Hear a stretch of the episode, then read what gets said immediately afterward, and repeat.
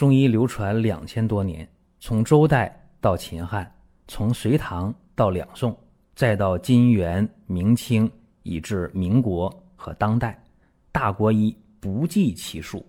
从理论也好，到实践也罢，值得学习的太多了。我们一起去寻宝国医。各位，今天啊，讲一讲慢性疲劳综合症这个词儿啊，很多人说，哎，没听过，哎，没听过不要紧，一讲大家就能对上号。你看啊，现在生活节奏特别快，啊，竞争也激烈，很多时候大家呢就觉得累呀、疲劳啊、情绪压抑啊、郁闷呐，嘴边话，哎呀，累。哎，每天就是累，是吧？这好像是一个常态，经常的状态。包括刚开始啊，不少人对这个事儿不重视，疲劳就疲劳呗，不要紧啊。今天累了，今天心情不好都没事儿啊。我睡一觉，我肯定能恢复精力体力。我睡一觉醒了，那话怎么讲？说每一天的太阳都是新的啊。说什么都不叫事儿啊。一觉醒来了，我我好了啊，我也不累也不乏了，心情也愉快了。但是，不是每个人都能这样啊。很多人每天都乏，每天都累，每天都郁闷，每天都睡不好觉，每天吃饭都不香，是这样吧？哎，如果有这个情况的啊，或者你身边人有这个情况的，各位你一定要接着往下听，注意，因为这是一个病态。如果这种情况持续两个月了，有人说什么两个月？我两三年都这样了。只要超过两个月，注意啊，这叫什么叫慢性疲劳综合症？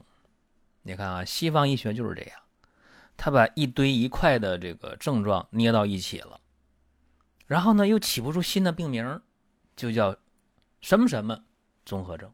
你看啊，这就是慢性疲劳综合症。现在到医院去看病的啊，就看这个病的人挺多的。你在门诊如果出诊的话，就发现来的十个病人当中，起码有两个或者有四五个人有这些问题。那么出现这个问题之后啊，他挺郁闷的事儿啊，心情不好，吃不香，睡不下，乏累。紧接着呢，记忆力有点下降，注意力呢也不容易集中了。然后有人说心理作用吧，哎，注意啊，其实呢这个时候啊，先想到心理作用，先想到压力大，这正常。但是你为什么身上的肌肉关节儿它也不舒服啊？头还昏昏沉沉的呀，记忆力还差呢，对不对？注意力还差呢，所以这个问题。已经叫病态了，当然还有人讲说叫第三状态啊，说我到医院去查了，我查哪儿都正常，啊，我做心电图，我验血，我验尿，我做 CT，做磁共振，我做各种检查，我什么指标都正常，哎，所以这叫没有病，叫第三状态，叫疾病与健康之间的状态。那么大家，我问你啊，查不出？指标的异常难道就不是病吗？这个就是西医和中医的一个区别。中医呢是把人当一个整体去看，说，哎，说你状态已经有问题了，已经不对劲儿了，你已经很难受了，难受不是一天两天了，这个就叫病。那西医得用指标说话，但是这个问题你长时间不管它，三个月、五个月、一年、两年不管它。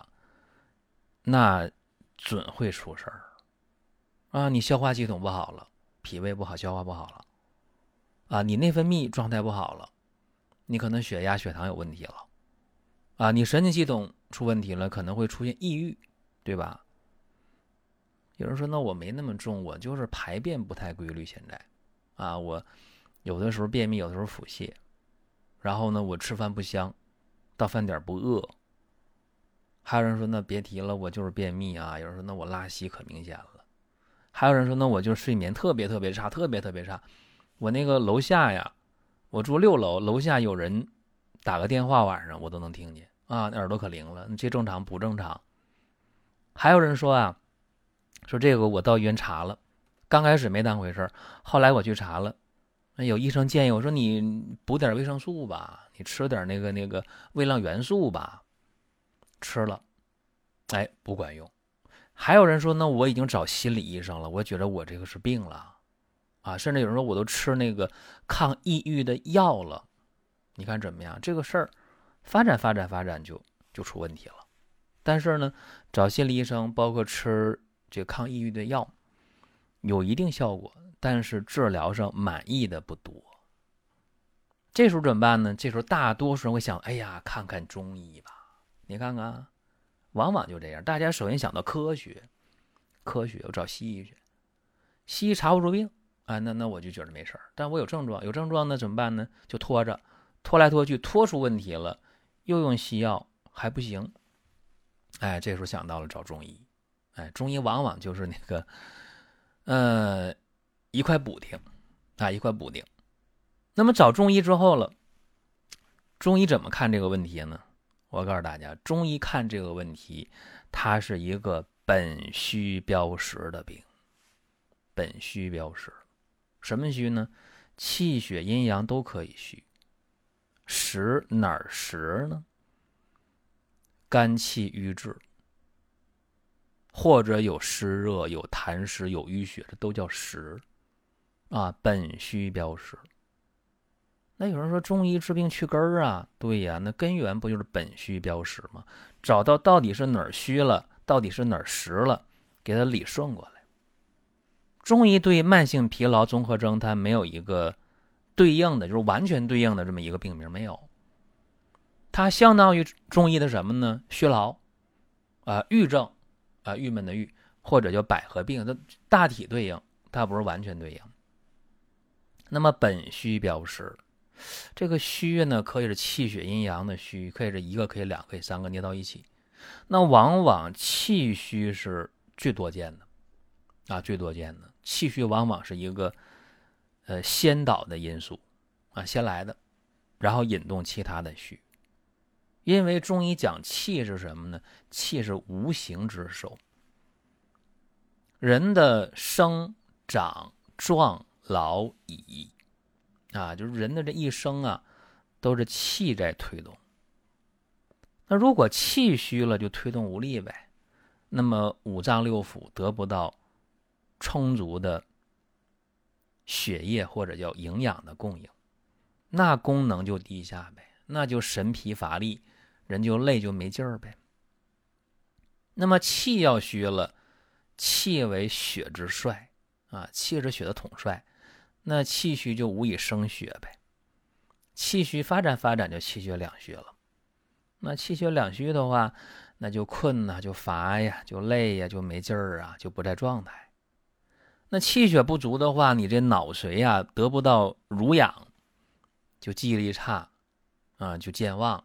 就失眠呗，就注意力不集中呗。而且你气虚时间长了，你刚开始乏，你累，你没当回事儿，拖来拖去，半年、一年、两年之后，啊，那就伤及阴阳，对吧？所以有的人还怕冷呢，阳虚了，对吧？手脚就凉，哎呦，我怎么就凉？啊，我穿的怎么比别人多，我还冷？还有人是阴虚，阴虚就内热呗，是吧？热，热是虚热。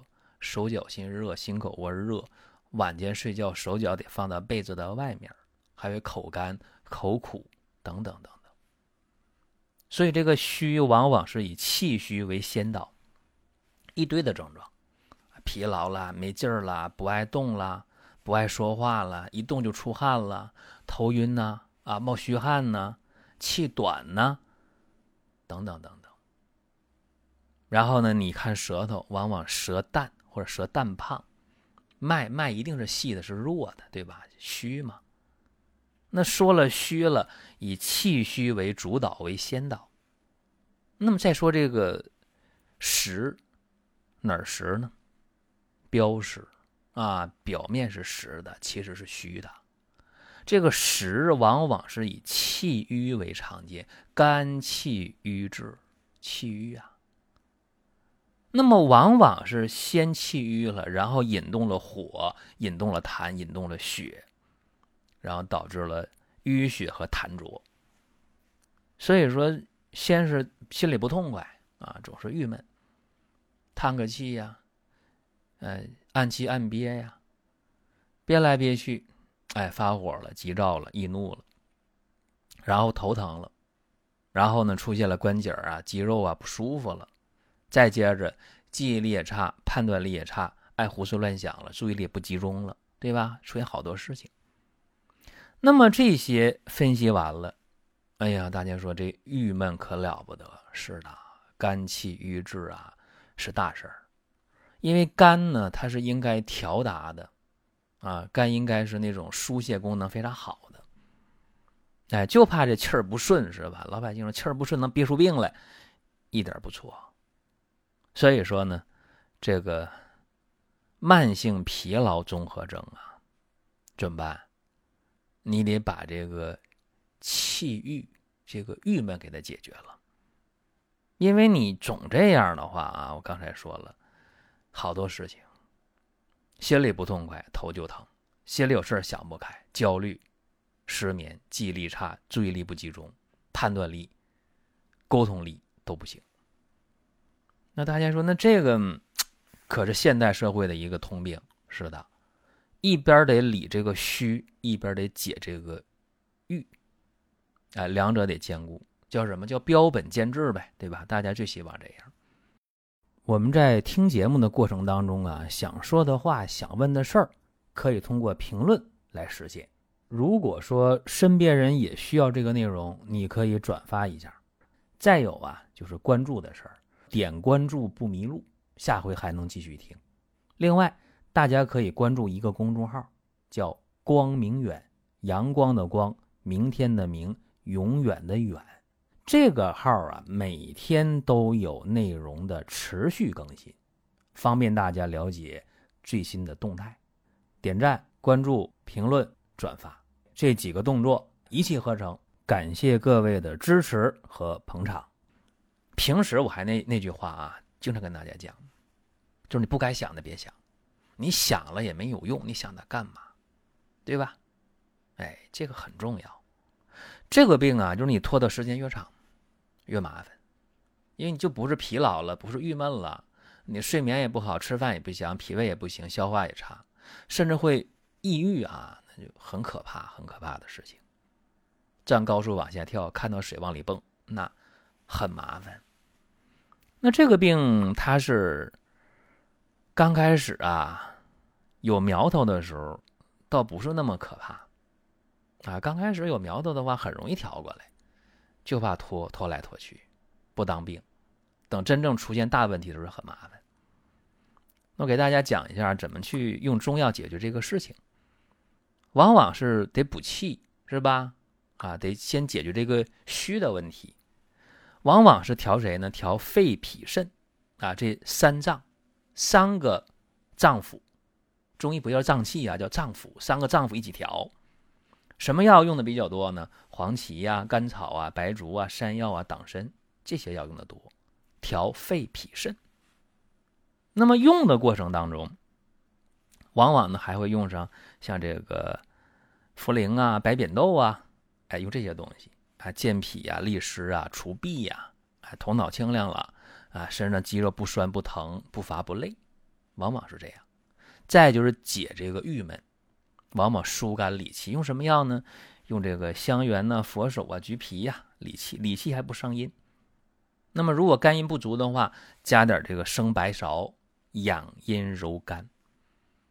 那如果气郁日久化火了，哎，栀子啊、川链子啊得用。清泻肝火，那如果有痰湿血瘀了，那还得配上，呃，祛痰燥湿的药，活血化瘀的药，这样一用，哎，综合来改善疲劳的问题，疲劳综合症。好了，咱们这么讲吧，大家就说我听不懂啊，我跟大家说一个例子啊，举个例子，女性患者三十七岁，就出现这疲劳啊、乏力两年多了，没当回事儿，但是这最近大半年。啊，加重了，就累的不行了，整天啊就就累。不用多，啊，就在厨房里边做两道菜，就开始冒汗了，就乏了没劲，坐那得喘啊，然后赶紧呃抓这个一把人参片啊，然后开水一冲一泡，喝下去啊，缓半个小时啊，有点劲儿，就这样。经常搭一条大毛巾，无论春夏秋冬这两年，就是虚就是冒汗，然后记忆力下降，注意力不集中。啊，胳膊腿啊酸呐、乏呀、没劲儿，特别爱发脾气，啊，情绪总是特别差，跟谁都，呃，都觉着不对劲儿啊，就看谁都不顺眼，说两句话好了，脾气就上来了，跟家里说话，说几句话声音高八度，然后经常的困、乏、想睡觉，啊，一到晚上哈欠连天，想睡觉，躺那儿了还睡不着啊，然后总出汗，不管白天晚上出汗，怕冷。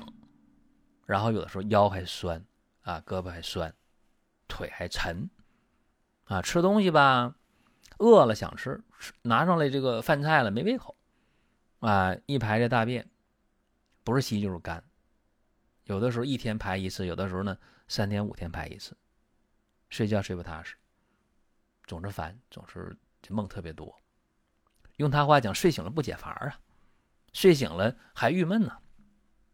到医院去检查了，做了各种体检啊，各种套餐，结果无异常，哈哈，没有异常的指标。你看看，西医说你没有病啊，你回家没事。他自己知道这再发展就得跳楼了。他自己话讲的，我我很严重，我已经很很痛苦了。一看舌头啊，舌头是这个胖嫩舌，苔是白腻的。这中医怎么看呢？肺脾气虚，啊，还有肝郁，那就是益气扶正，健脾疏肝，补肺。方怎么开呢？黄芪二十五克，灵芝十克，葛根十五克，白术十克，石斛十克，香橼十克，佛手十克，白芷十克，天竺黄五克，石菖蒲十克，生蒲黄五克，地龙十克，徐长青十克。酸枣仁十克，夜交藤十五克，甘草十克。有人说你说的快，我记不下来。我不但说的快，我这个发音可能还不标准，怎么办？大家可以看音频啊，你在喜马拉雅 FM，你可以看这个文稿，一点那文稿，我们会提供文稿。哎，别看是这免费的音频啊，但我们做的比付费的还好，我们提供文稿。那么这个案例啊，咱们可以看出来。如果不这么调的话，会很麻烦啊！这兼顾的面比较广，有肺呀，有脾呀，有肾呐，这都考虑到了。肺、脾、肾都考虑到了。黄芪，肺脾同调，啊，补一身之气。这灵芝呢，干嘛的？灵芝啊，能够增加黄芪的作用，能够提升补肺健脾的功效。葛根呢？葛根助黄芪益气生阳，哎，白术呢就简单益气健脾啊，石斛呢滋养胃阴，然后呢让气血生化有源，这些药往一起用，哎，补气血，气血足了，那就能够身体就舒服了，哎，汗也少了，然后还有疏肝的，疏肝的话呢，就可以啊解决气郁的问题，用香橼佛手啊疏肝理气，那么这样的话呢就不困啦。不乏了，不累了，啊，包括呢，用这个白芷、天竺黄开窍醒神，啊，能够呢去这个醒脑窍啊，注意力呀、判断力呀、记忆力呀都能改善。还有啊，就是病人的身体不是酸吗、乏吗、累吗？用地龙、生蒲黄、徐长经，哎，活血化瘀通络，一通了，通则不通，哎，然后呢，这个身体的这个痹痛啊就解除掉了。那么石菖蒲、夜交藤、酸枣仁干嘛呢？调阴阳，动静结合，啊，助睡眠的。甘草是调和助药的，所以整个方啊，给他用了二十副药。那么二十副药自己要是煎的话呢，就能用到一个月。就算用不到一个月啊，自己煎这二十副药，起码也能用二十五六天、二十六七天。当然有人关心啊，说那得花多少钱？就这副药的话呢，少则的话呢，三十块钱左右，啊，这一副药，一般的行价呢就需要五六十，那你说，那我想去这个这个贵的地方啊，去那个老字号大药铺得多少钱？那得一百好几，一百多。那么你想，这用完二十副药，效果会怎么样呢？非常好。用完之后不乏了，不累了，胳膊腿舒服了，头脑啊清醒，反应力啊、判断力啊、记忆力啊渐好。用他的话讲，哎，我觉着我能压住火了，遇到事儿能反应得过来了，心情也好，吃饭也香了，大便基本也成型了，一天或两天排一次便。用他的话讲，觉着病就好了百分之八十以上了。当然，这个时候另一个问题出现了，就是说。还用不用继续喝药的事儿？那问我继续喝不喝药？我说那你自己拿主意啊。你要觉得行了，那你可以不用。他说那我觉得差一点，还有百分之二十左右没好。那我说你怎么打算呢？喝药吧？他说我我觉得煎药麻烦还贵。他说我这喝这药一个月两千好几啊，太贵了，而且煎药麻烦还苦，有没有别的办法？这是好多人呢都犯的一个通病，就是说既想省钱，还想简单，然后呢还得有效果。我说那你就用多仙膏吧，多仙膏，多仙膏一个月三瓶到四瓶，多少钱呢？几百块钱，三四百块钱一个月啊？什么味儿的？我说甜的呀。麻烦吗？我说一天呢三次啊，一次一勺。开水冲着喝也行，拿勺往嘴里放，吃完喝水也行，啊，他说这简单呢，我说确实简单，还便宜，也有效果。他说能跟我喝汤药效果比吗？我说那就稍微差一点，因为你喝汤药相当于量体裁衣。我说那你用多仙膏相当于买一件成衣现成的衣服，对吧？那就看你这个身材如何了。哈，身材好的话，穿啥衣服都都合身。对吧？那身材差一点，反正穿上也也不太难看。哎，于是呢，他就用多仙膏，用了半年啊，用了半年多仙膏，用完之后哪儿哪儿都没有问题。当然，大家说我感兴趣，我也想用多仙膏，那么你可以网页搜一下多仙膏，多少的多，神仙的仙，膏啊，药膏的膏啊，多仙膏就可以了。您听到这儿啊，本期音频就要结束了。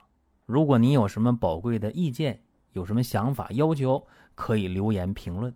当然，我们也欢迎大家关注、转发、点赞。下一期我们接着聊。